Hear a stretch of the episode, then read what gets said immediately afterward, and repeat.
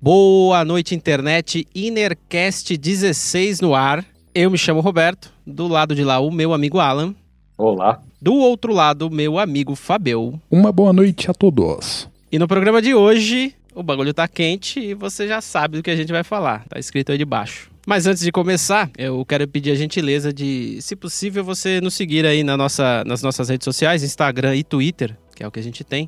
Procura lá Innercast Podcast, você vai encontrar a gente. E se puder seguir, vai ser legal porque você pode receber novidades e coisas que a gente está fazendo, ou episódios que a gente publica aí. Às vezes a gente publica algum corte é, de episódios antigos e você pode achar interessante e de repente escutar o episódio inteiro. Então, se puder seguir a gente, é, faça esse favor. E se você estiver aqui no YouTube assistindo os nossos rostos, dá uma passada lá no agregador de podcast, pode ser o Spotify, que a gente está lá também, e assina o nosso feed para você receber toda vez que tiver um episódio novo, normal normalmente às terças-feiras, às 11 da manhã. A gente coloca um, um EP novo para você poder ouvir e nos assistir se você tiver aqui no YouTube. Se você tiver aí no, no, só no podcast, saiba que você pode passar no YouTube para ver a nossa carinha bonita aqui falando este monte de baboseira. O disclaimer de sempre é que a gente, tudo que a gente fala aqui são opiniões pessoais e vivências, coisas que a gente viveu e que a gente sabe da nossa cabeça. Então não necessariamente condiz com a realidade. A gente pede desculpa se por um acaso ofender ofendemos alguém ou venhamos a ofender ainda neste episódio de hoje. E, bom, pessoal, eu vou começar a provocação de sempre, que eu sempre faço uma provocaçãozinha aqui no começo.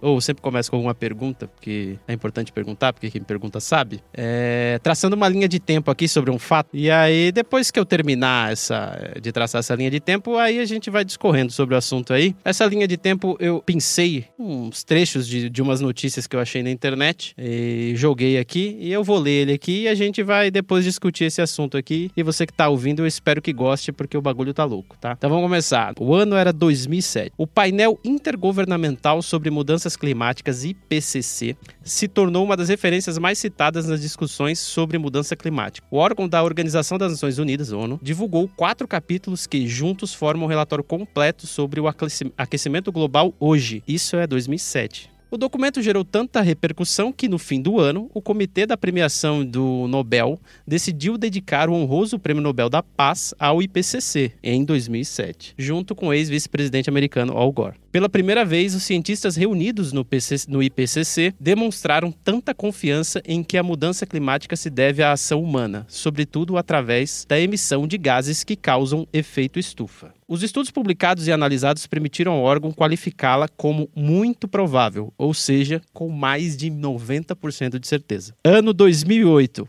um documento encomendado pelo governo australiano, o Garneau Climate Change Review, foi concluído em 2008 com um alerta importante. Abre aspas. Projeções meteorológicas recentes sobre incêndios sugerem que a estação do fogo vai se iniciar antes, terminar um pouco depois e geralmente será mais intensa, afirma o documento de mais de 500 páginas, num capítulo específico sobre incêndios florestais. Abre aspas de novo.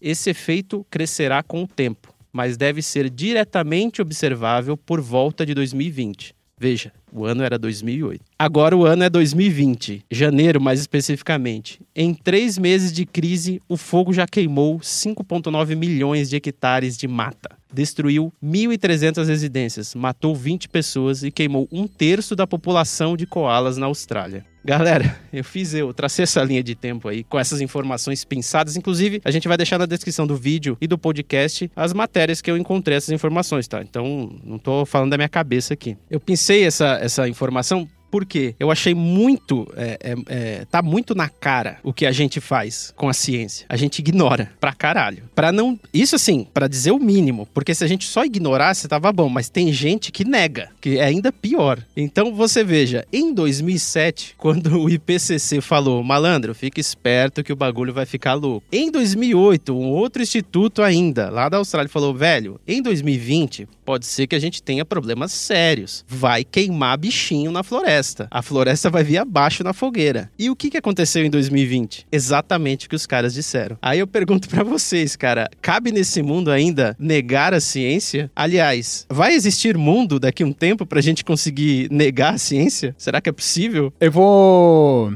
responder a sua última pergunta primeiro, vou dar uma de George Carlin. Vai haver mundo sim, Roberto. Vai haver mundo porque o mundo tá tranquilamente. A gente provavelmente não vai existir mais. Só que isso não fala nada a respeito do mundo. É, muitas vezes o mundo criou a gente porque ele tava precisando de umas sacolinhas de plástico e agora que a gente já providenciou, a gente pode ser extinto. A questão da ciência é o seguinte, não é podemos ou não ignorar ou levar em consideração ou confiar. É, a ciência é uma coisa, ela tem um princípio científico e ela tem uma metodologia se não for aplicado corretamente, muitas vezes você vai ter resultados irrelevantes. Do contrário, você tá puro se você quiser ser um tapado, né? A ciência é a ciência. O que ela determina pelo processo científico é indiscutível. Acabou. Mas eu fico pensando o seguinte: o que é que desperta no ser humano comum? Não estou falando especificamente de governante, de alguém que tem poder, de alguém que não tem, alguém que é pobre, alguém que é rico, tanto faz. Mas o que, que desperta no ser humano o senso de urgência?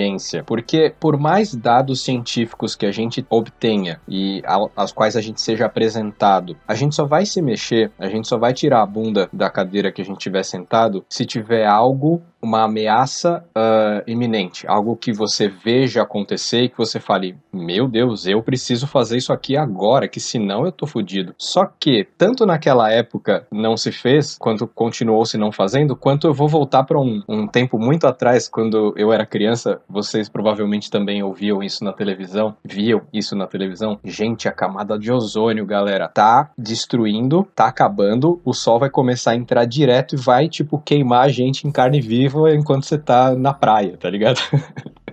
E aí, pessoal, meu Deus, a camada de ozônio, a camada de ozônio. Naquele momento, eu me lembro que houve um senso de, de alarme ou de alarde um pouco maior do que o que foi feito com a questão do aquecimento global que o, que o Beto estava falando aí no começo. As pessoas ficaram meio, meu Deus, meu Deus, houve, houve um certo, houve um sensacionalismo maior que pegou ca muitas camadas de pessoas e que começaram a ficar desesperadas. O que houve de fato de mudança em relação ao, à constatação de que a camada de ozônio estava sendo afetada por gases, uh, aí já, bom, enfim, CFC, gases do efeito estufa, eu não vou saber é, descrever e discriminar cada um desses tipos de gases nocivos à atmosfera. Mas o que se fez foi que eu saiba, a indústria parou ou passou a usar menos até parar de usar o tal do CFC, clorofluorocarboneto, sei lá. Desde então, eu nunca mais ouvi falar da camada de ozônio. Eu nunca ouvi mais alguém falar assim, gente, nossa, a gente tem que parar com esse negócio e tal. Será que o problema foi resolvido ali? Será que só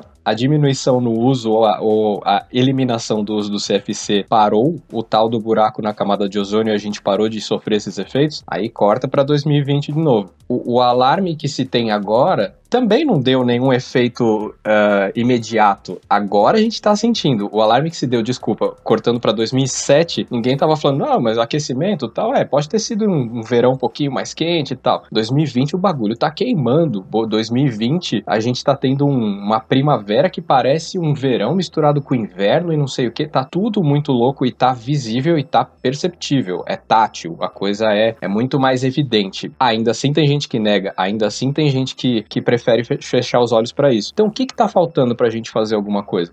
Então vamos lá, do começo. É, você estava falando do lance da camada de ozônio, CFC, etc e tudo mais. Um problema imenso que a gente tem com todos os campos da ciência, não só isso, é a veiculação dessas informações acima de tudo, né? É, a forma como o jornalismo veicula isso e o sensacionalismo em cima disso. Porque, assim, é que nem campanha antidroga, né?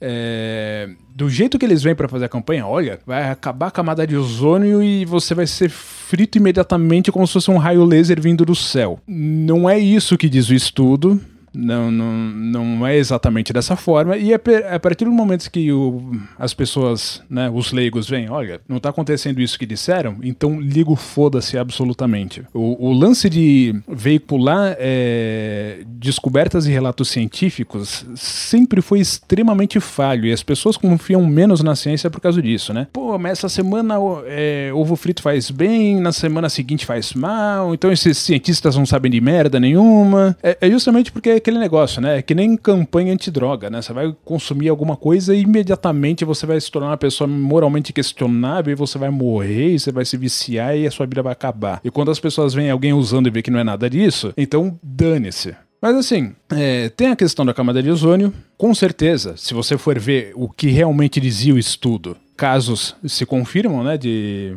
dos problemas em, em, relação a isso, vamos dizer, há uns 60 anos atrás, você não tinha a mesma probabilidade estatística de desenvolver o câncer ficando o dia inteiro debaixo do sol como você tem hoje. E, e realmente, o problema ele deixou de ser tão urgente quando, como ele era veiculado na década de 90, justamente porque deixou-se de utilizar os gases nocivos que se tinha antes, né? Hoje em dia, por exemplo, não tem CFC em nenhum tipo de spray mais. Então o negócio conteve um pouco e só que continua sendo um problema. Que nível tá? Não sabemos, justamente porque vamos dizer, isso não é mais um produto da mídia atualmente. Então, se não tem interesse de veicular, a gente não sabe como é que tá a situação. O aquecimento global, é uma coisa um pouquinho mais perniciosa, porque o que a gente vai perceber de imediato é muito pouco ou quase nada em relação às reais é, consequências disso daí, né? Quando a gente tiver um, um ambiente super, superaquecido autossustentável, do qual ele não vai mais precisar do nosso input para continuar se aquecendo, mas como não vai ter nada que a gente possa fazer a respeito para evitar. Quando a gente chegar nessa etapa, aí sim lascou. Só que até então, os sinais eles são muito sutis. Eu só ia comentar que a gente não falou o que é o,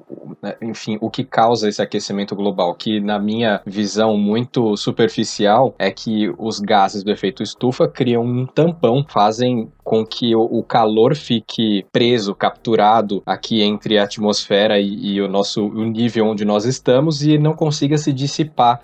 Então vai aumentando, vai acontecendo exatamente como acontece numa estufa quando a gente faz aquela redoma de vidro para plantas, né? Só acho que é bom deixar isso, isso claro porque a gente não comentou isso. Sim, chama de efeito estufa justamente porque é isso, é uma estufa. E isso inclusive ele atrela no lance da camada de ozônio, porque quanto mais comprometida ela fica, mais fácil é a incidência dos raios solares na superfície, o que facilita ainda mais a gente ter um ambiente saturado de calor. E só voltando ali no CFC, eu lembro dessa época, Zi, Lembro bem disso daí. Eu lembro, inclusive, de ficar procurando em rótulo de spray se, se eh, tinha arvorezinha lá, porque eu lembro que tinha esse símbolo, e se estava escrito que não utilizava CFC. Tipo, hoje, quando você vê algum, sei lá, algum pão que não tem glúten, então. Nessa época era isso, não tem, não contém gases, não sei o que, CFC. E eu lembro que, inclusive, geladeira. Que assim, num primeiro momento, quando eu aprendi sobre isso e entendi o, a, o perigo, eu pensei, meu, a gente tem que ficar esperto no supermercado mercado para não pegar esses produtos. E aí, um segundo momento é que eu fiquei sabendo que era geladeira também. Eu falei, putz, ferrou, agora a geladeira também, cara. Mas enfim, eu tinha dado como certo que já tinha resolvido, cara. Você me trouxe uma informação aqui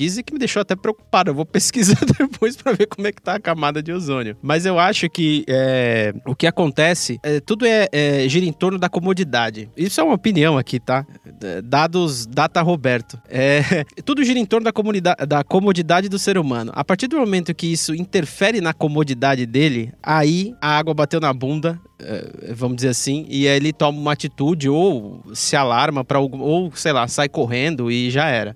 Por que, que eu tô querendo dizer isso? Porque quando você vê um relatório que nem esse do IPCC que a gente falou no começo, de 2007, falando de algo para 2020, cara, é um espaço de tempo curtíssimo assim, se você for pensar no tempo, é, no universo, vamos falar assim, é um espaço de tempo muito curto, cara, para alguma coisa acontecer. Mas a gente não se dá conta disso, porque no tempo de vida humano, isso, ah, cara, 2020 não vai chegar nunca. O cara lá em 2007 pensava isso, sacou? Só que chegou, e chegou quente. Então, é, é, por isso que a gente, por isso que tem esses, esses negacionistas, assim, eu acho, porque a comodidade tá muito grande. Você pegar, tipo, é, tá, eu não sou historiador, eu posso estar falando um monte de bosta, mas é meu, me corrijam. Mas assim, cara, pega, vamos pegar a Idade Média, vamos pegar uns tempos obscuros aí que o cara morria de diarreia. O cara não tinha tempo de ficar, ah, meu, eu acho que esse remédio aí não funciona. Mano, se você aparecer com remédio pro cara, o cara vai tomar, velho, seja lá o que for. E hoje, a vida hoje no planeta,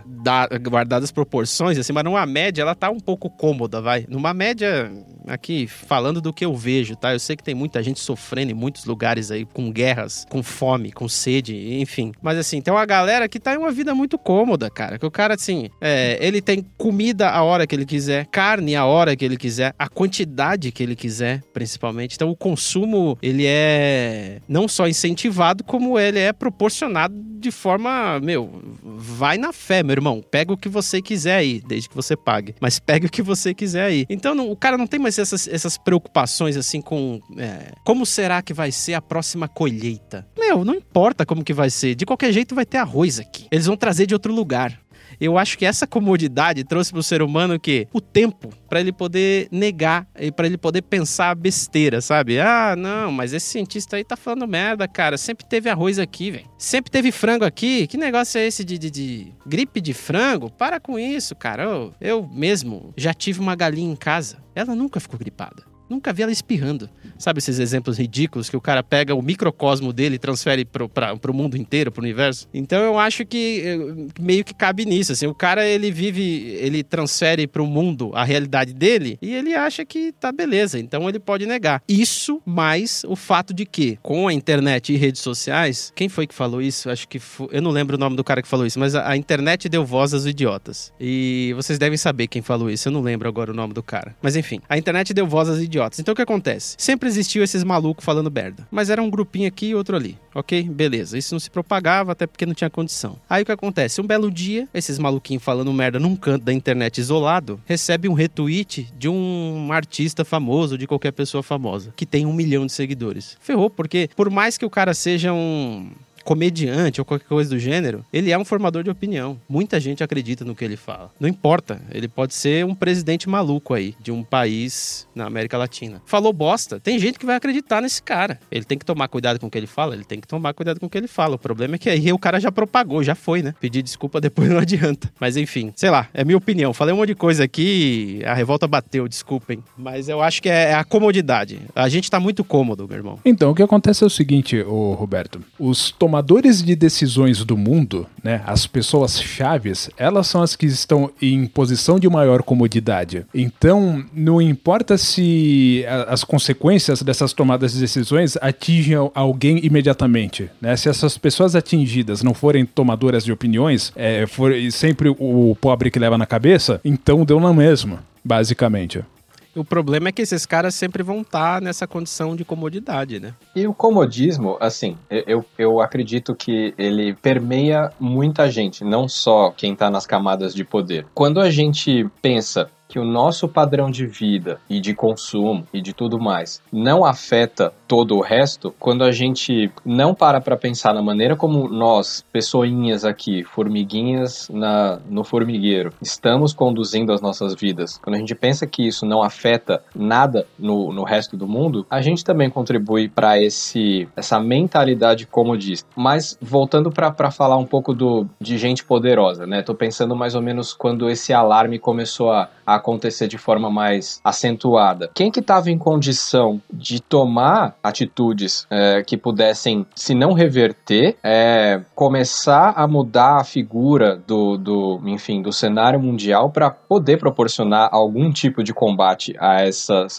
enfim, esses acontecimentos, essas condições que estão hoje tão, tão exacerbadas. Era muita gente, era um outro, eram, eram outros governos, eram outras empresas dominando os mercados, enfim, né? Estamos falando de um tempo curto, mas eu acho que muita gente, muito mais gente tem culpa no cartório do que a gente gostaria de pensar, né? Eu acho que foi um conjunto de, se não más decisões, é, decisões nenhuma é, nenhumas tomadas, né? Foi uma, uma inação em conjunto, foi uma falta de senso mesmo de, de urgência da parte de todos. Eu acho que em conjunto, os governos acabam influenciando seus governados, enfim. É, se, se a pessoa fala assim, ó, oh, gente, tá rolando aí aquecimento global, tá? Mas fazer o quê, né? Bora, bora tomar uma e, e assistir o jogo de futebol. Então, se a gente pode e pudesse lá e pode fazer alguma coisa hoje, acho que a gente tem que. E aí a gente acaba influenciando uma outra pessoa, uma outra pessoa, uma outra pessoa. Agora, o, os poderosos é aquela coisa, né, cara? Você vai,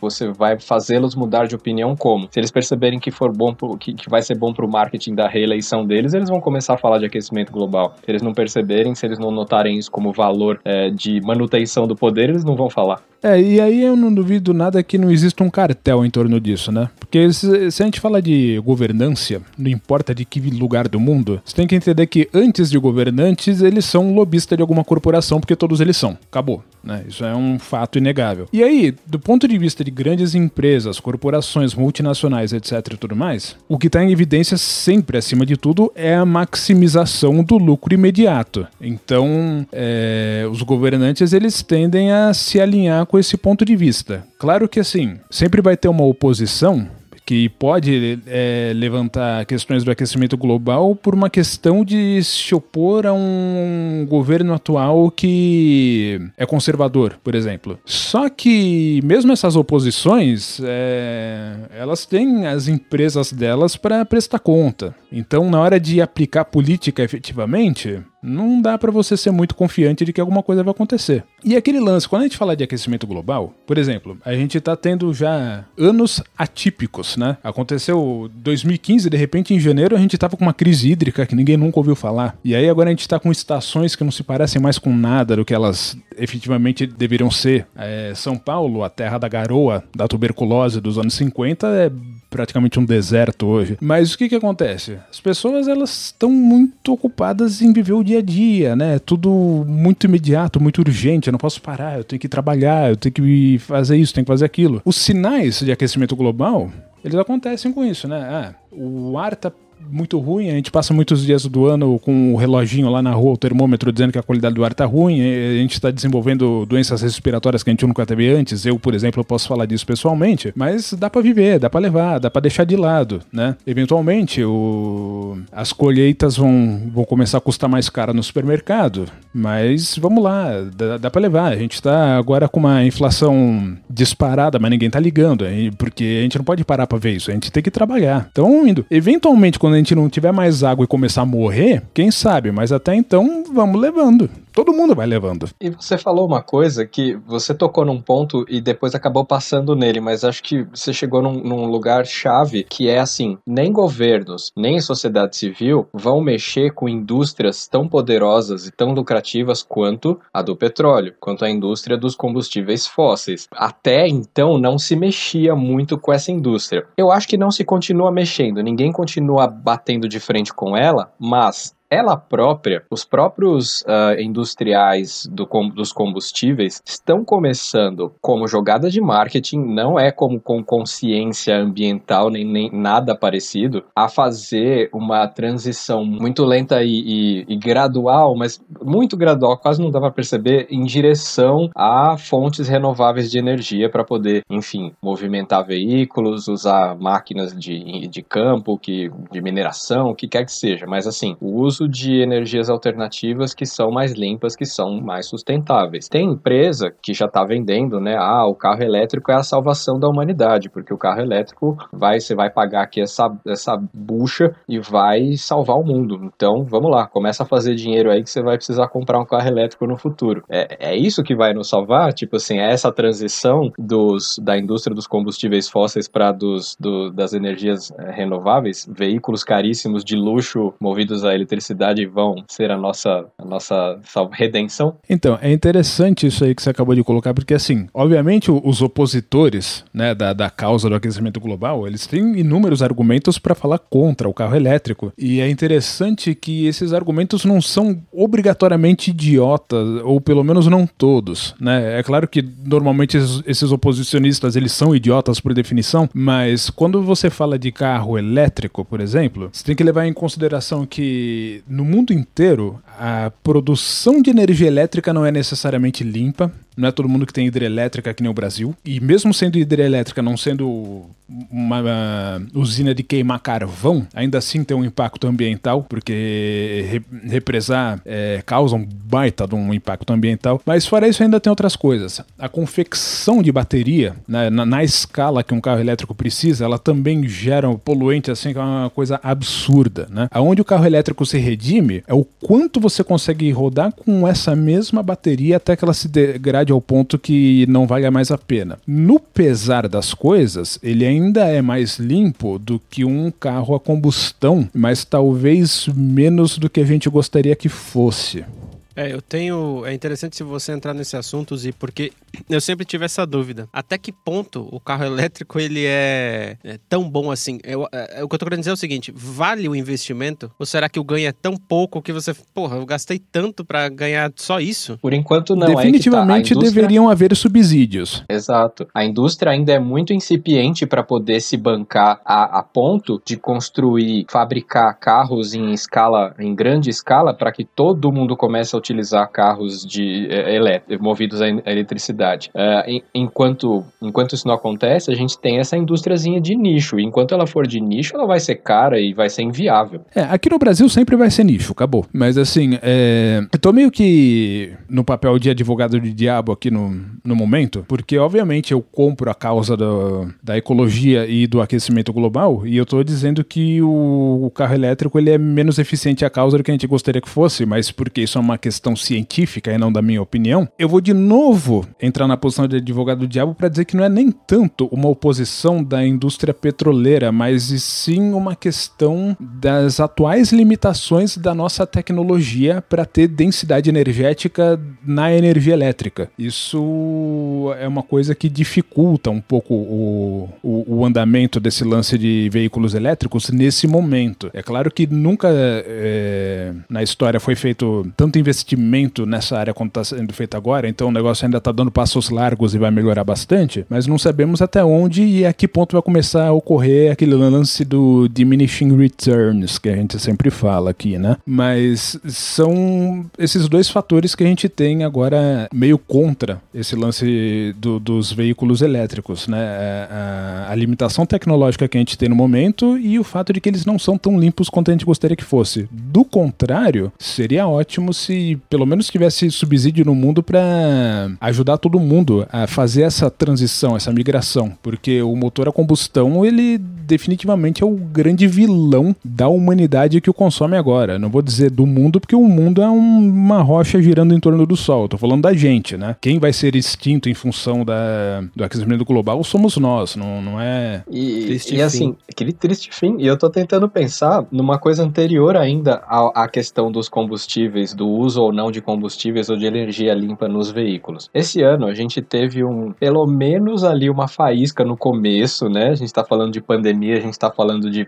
para sempre agora, né? Estamos pandemia forever, mas no início, ali nos primeiros meses da pandemia é, de Covid-19, começou-se a, a, a se divulgar umas notícias do tipo: você já olhou no céu? O ar tá mais limpo, porque as pessoas estão saindo muito menos de casa. Você parou para ver como você, você passar num certo manancial, num rio, não sei onde você vai ver peixes, porque as pessoas estão parando de ir na praia. É, Assim, mas claro, uma grande ilusão, tudo já, já mais que voltou ao normal, se, se não piorado, né? Que as pessoas estão voltando que nem doida fazer tudo, tudo ao mesmo tempo agora e tal. Mas eu tô falando de estilo de vida, de, de modo de conduzir as nossas vidas. Por quê? Será que a gente, com esse pequeno aprendizado que algumas pessoas talvez tenham tido durante a pandemia, não descobriram que talvez elas não precisem viajar tanto e se deslocar em tanta, tão grandes distâncias como elas sempre fizeram? Será que as pessoas precisam é, fazer tudo igual e ir até o shopping todo santo sábado para fazer aquela rotina delas e tal, será que elas não podem fazer nada diferente que, por consequência, vai acabar mudando a forma como a gente consome combustíveis e outras coisas afins? Eu quero dizer que assim, a gente não se coça para mudar nosso estilo de vida, mas a gente também cobra das indústrias que elas criem meios da gente fazer tudo igual de uma maneira mais limpa, né? Aí é que tá. Se a gente não quer fazer nada diferente, ah, quem é que vai fazer isso por nós, sacou? Então, a, a, resposta da sua pergunta já veio há uns meses atrás, né? Tinha um estudo feito, acho que em 2018, 2019, alguma coisa assim, sobre aonde que a gente vai entrar no, no limiar conclusivo né, de, de não ter mais um, um, ponto de retorno desse lance do aquecimento global, quando o negócio descamba sozinho, não precisa mais da nossa ajuda e nem a gente pode resolver mais. E foi determinado, né, é, graças às inatividades em relação a isso, que esse ponto limiar está muito mais próximo do que se podia imaginar, que é basicamente esse ano. Veja que legal, 2020 tá fantástico, né? E aí eu pensei, eu pensei assim quando eu li isso, pô, mas se era esse ano, então veio a calhar, né? Talvez um aspecto positivo da da, da pandemia porque todo mundo ficou em casa. Aí eu fui ler a respeito e disseram: olha, a projeção é que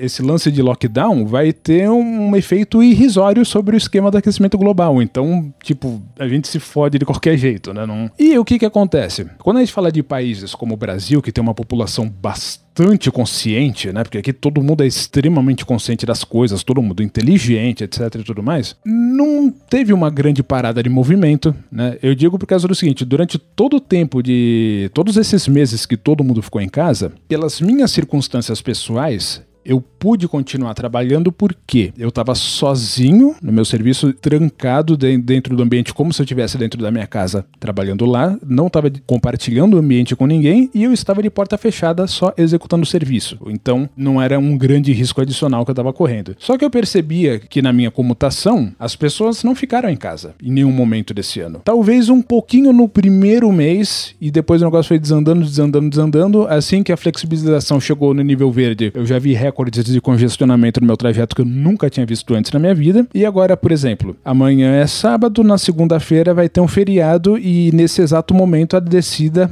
é, já está absolutamente congestionada, tanto na Imigrantes quanto na Anchieta. Então, assim, grande coisa, né? Tipo, não vai mudar nada. Para você que não está em São Paulo, Imigrantes e Anchieta são rodovias que a gente usa para descer para a praia ou subir de volta para São Paulo. Então saiba você que tá trânsito, porque a galera tá descendo pra praia mesmo para curtir uma chuva na praia, porque eu, parece que o clima não vai ajudar esse final de semana. Mas eu vejo, galera, de tudo que vocês falaram, que assim, a gente só vai conseguir mudar alguma coisa se a gente conseguir é, fazer um consumo mais consciente de qualquer coisa, de tudo. O nosso grande problema é o consumo. O consumo da nossa parte, que quer consumir a parada e não importa o que aconteça. Então a gente quer comprar cada vez mais e sempre, a todo momento. Tanto que assim, é, o, o lance de ninguém sair de casa, nossa, reduziu a, a emissão de poluentes, a, os carros estão parados. Cara, tá todo mundo em casa pedindo para entregar coisa. Então, velho, tem alguém na rua dirigindo um veículo para te trazer essa coisa. É, Vux, né? Caminhãozinho andando por São Paulo é o que mais tem, cara, entregando coisas aqui e acolado, Mercado Livre, seja lá de onde for. E essa indústria não sofreu nenhum problema. Vide é, Jeff Bezos aí, vide Magazine Luiza aqui, entendeu? Então, é, não mudou. A parada melhorou, inclusive, para eles. E digo mais em cima de de tudo isso que você está dizendo, né, em termos de não ter melhorado nesse interim. Em função de uma característica bastante específica das baterias dos veículos, tá? as baterias de chumbo, é, se ela passa muito tempo sem ter é, ciclo de, de corrente passando por ela, ela estraga e você tem que jogar fora. A vasta maioria da frota teve esse problema. O carro ficou meses parado, a bateria podia ser nova. Com certeza ela já se degradou e as pessoas tiveram que trocar. E assim como a gente já falou, o processo de fabricação dessas baterias é extremamente poluente para o ambiente. Então, talvez a gente tenha piorado a situação na época da quarentena. É possível. É bem provável. E é possível, melhor dizendo, né? E mas assim, eu acho que da nossa parte, o consumo, ele, eu acho que tem que ser menor. E da parte da indústria, o incentivo ao consumo também tem que ser menor. O grande problema de toda essa equação é uma variável chamada lucro. Porque para você ter lucro, você precisa incentivar o consumo, não tem jeito. É assim que funciona. O, o sistema socioeconômico que a gente está tá inserido é assim, ele é baseado em lucro. Então, é, você fabrica um produto, você convence as pessoas de comprar esse produto e vende e fica com a parte que ele é de direito, que é o lucro. Quanto mais pessoas comprarem, melhor. É, uma coisa que sempre me impressionou, e eu sempre conversei isso em rodas de boteco com amigos, que nem a gente está fazendo aqui agora, é a, as filas para comprar iPhone nas lojas da Apple. É, Nova York, é essas grandes lojas, né? Cara, é uma fila enorme, pessoas quatro, cinco dias em barracas. Se você mostrar uma foto daquilo para qualquer ser humano, qualquer ser humano não, qualquer alienígena do espaço sideral, esse alienígena vai olhar, nossa, eles estão esperando por comida? Eles estão esperando por água? Não, eles querem um, um iPhone, um aparelho eletrônico. Nossa, e vai alimentá-los ou vai ajudá-los de alguma forma? Não, mas é para postar coisa no Facebook. Cara, isso é impressionante. E, é, e é, eu tô dando esse exemplo porque é o, o, é o que tá na minha cabeça cabeça aqui do poder que tem o hype, né? A propaganda em cima do consumo de um produto que, cara, não é essencial para ninguém. Você não precisa de um iPhone para viver. Ah, não, mas hoje em dia o mundo é conectado. Ok, calma, mas você não precisa ficar numa fila, numa barraca três dias esperando o lançamento de um aparelho. Consegue numa loja qualquer e comprar um. Ou esperar para depois, não sei. Mas assim, eu acho que o problema que a gente tem, além da comodidade que eu citei, é esse lance é, de você, do consumo mesmo e do lucro. Então, é, você tem toda a indústria te fazendo consumir cada vez mais. A gente acabou de ver aí o lançamento do iPhone 12, né? Que vai vir sem carregador, ele vai vir só o aparelho e o cabinho. E aí eu penso, cara, peraí Será que ficou tão caro assim fazer um carregador? Não, cara, não ficou mais caro fazer um carregador. Deve ter ficado mais barato. Acontece que a margem de lucro aumentou. Todo ano ela tem que aumentar. Todo ano tem que se ganhar mais. E aí, cara, aí a gente entra nesse nessa espiral de loucura aí. Consuma, consuma, consuma. A gente tá usando o recurso do planeta para fazer esses produtos e para te dar esses serviços e produtos, né? E vida que segue. Quando acabar, a gente dá um jeito aí de buscar em outro lugar. E eu acho que é isso que tá levando à falência da humanidade assim, esse consumo exacerbado, assim, de... Eu tô falando de iPhone, mas assim, eu cito, pode, você pode incluir aí comida, carne, sabe? É, quilos e quilos de carne que a gente consome, que, eu vou ser polêmico aqui, a gente não precisa consumir tanta carne, assim, do jeito que a gente consome. Eu me incluo também, tá? Não sou... Eu tô nessa, eu tô nessa equação também. Você não precisa comer carne todo dia. Você pode comer carne uma vez por semana. Você vai viver, cara. Você acha que o caçador-coletor conseguia arrematar um cervo todo dia? Não, né? É muito difícil. Eu acho que tudo tudo gira em torno de consumo e comodidade. O consumo trouxe a comodidade e a gente não consegue se desvencilhar disso e a gente fica cobrando de todo mundo, menos da gente mesmo.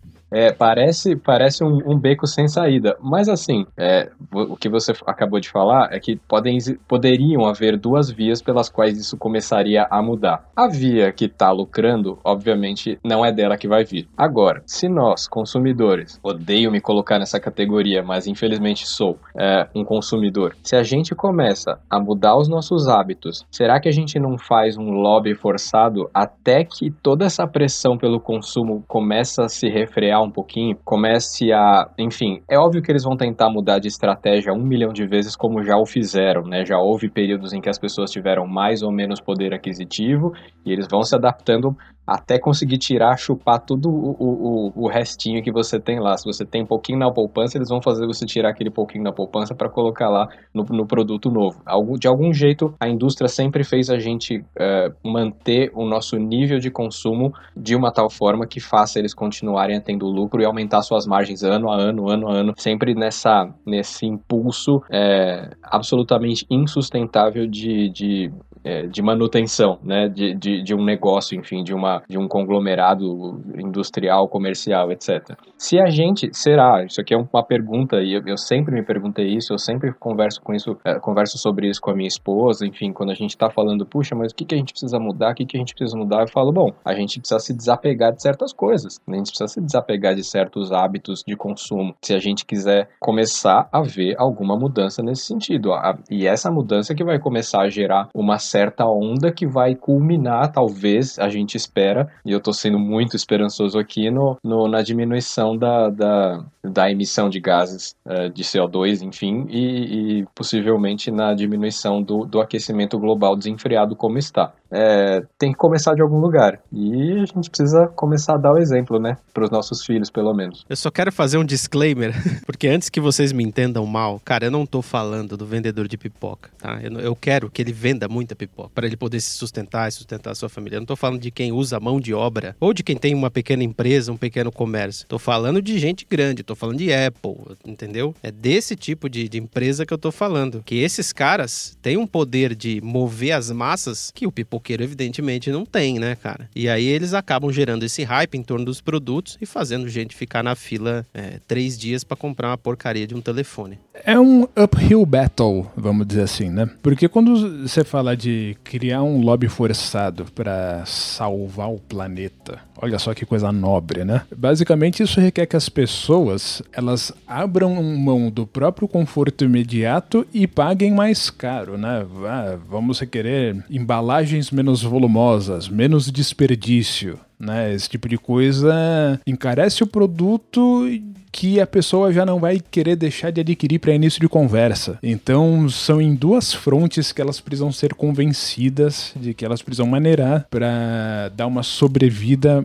a, a, ao mundo como ele é, né? A atmosfera, a natureza, enfim, etc. Só que eu não sei, é, quando você põe uma visão um pouco mais niilista em cima disso, você pensa assim: a gente é uma espécie parasítica, e isso eu não estou dizendo para ser polêmico, eu estou dizendo como uma constatação de fato. Né? É, se a gente entende o planeta como um organismo, a gente é uma espécie parasítica que mata o organismo host e morre em função disso. É, e isso é humanidade, basicamente. Nós somos um vírus, Fabio? Não, parasita normalmente não, não, é vírus, é bactéria, é verme, enfim. Mas enfim, a gente pensa nessa preocupação do lance de ecologia. É claro, a gente está transformando o mundo e estamos, de um ponto de vista, destruindo o mundo. Mas o que a gente está fazendo, na verdade, é se destruindo. A gente não tem uma garantia de que isso que a gente está causando aqui, por exemplo, vai acarretar na extinção de todas as espécies.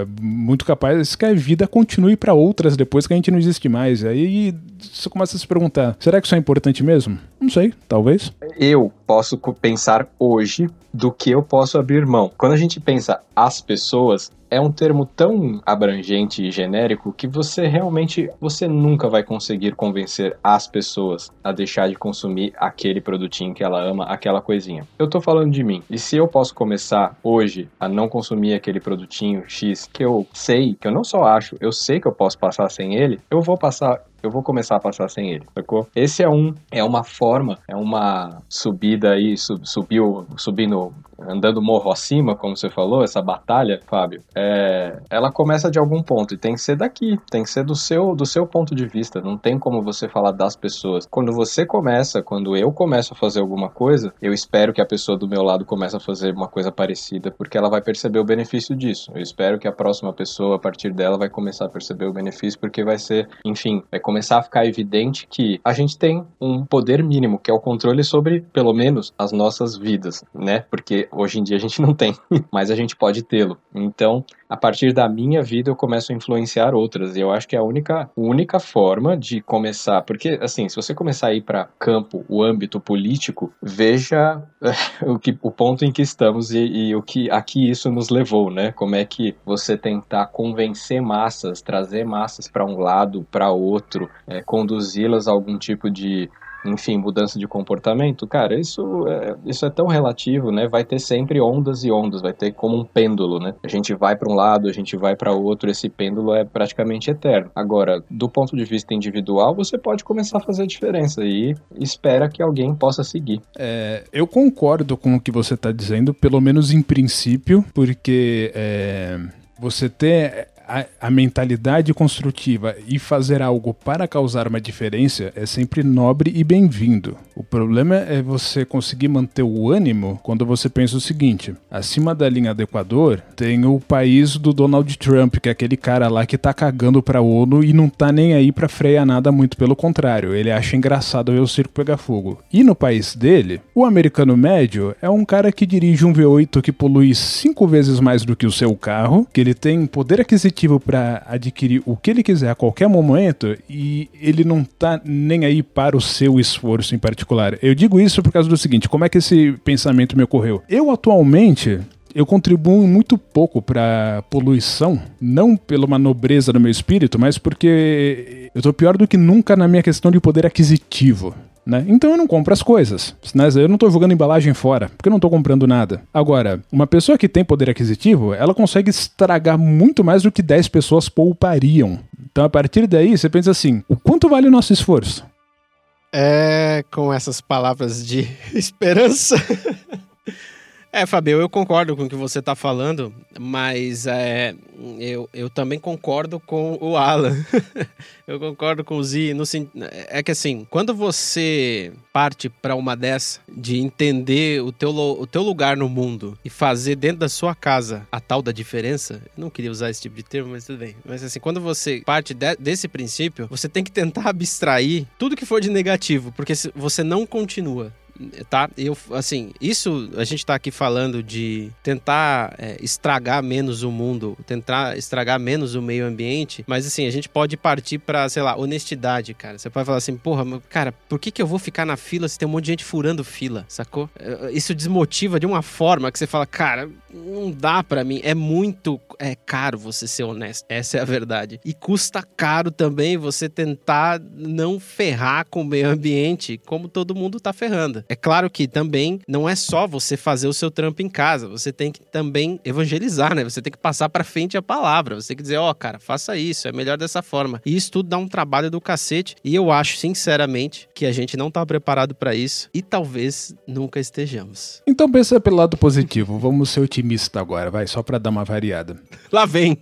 Ué, Otimista, você acabou de falar que o mundo vai se acabar e não tem o que fazer.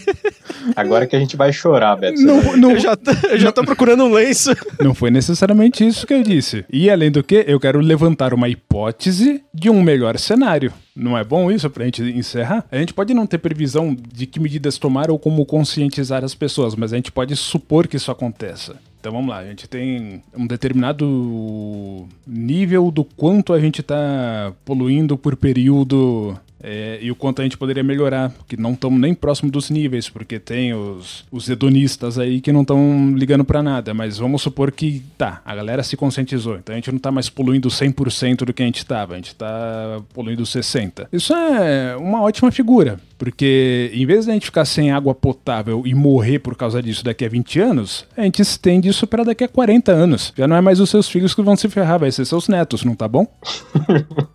É com essas palavras de conforto e de esperança deixamos vocês aqui com quase uma hora de episódio. É, eu espero não ter estragado seu dia, mas é, é, importante você saber que a verdade dói, cara, não tem jeito. Então, assim.